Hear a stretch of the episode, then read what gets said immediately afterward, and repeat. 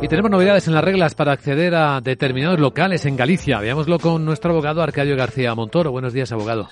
Buenos días, Vicente. ¿De qué hablamos?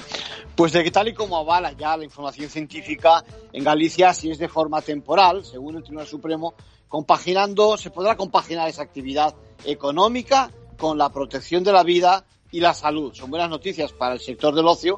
Y ahora se trata de demostrar, demostrar que tomamos nuestras precauciones, que nos vacunamos, que pasamos la enfermedad y así en un contexto de quitarse la mascarilla casi permanentemente, porque la verdad es que estamos comiendo, bebiendo y la distancia de seguridad se guarda con dificultad, reducimos, dice, significativamente la posibilidad de infectarnos.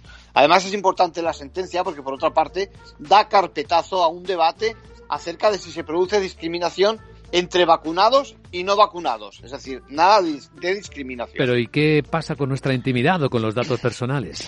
Pues parece que ni se vulnera el derecho a la intimidad, ni tampoco es que tengamos. Bueno, es que no se tiene que recopilar esos datos de los asistentes. Es un mero mostrar el documento que acredita nuestra situación. El Tribunal Supremo lo ve proporcionado, idóneo, y el acierto de la Junta, de la Junta en este caso, ha consistido en, presentar, en presentarlo justificadamente.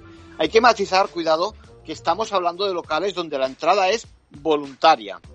No es que tengamos obligación de acudir allí, que no se trata de ninguna actividad esencial, así que la limitación de derechos que se produce es muy tenue.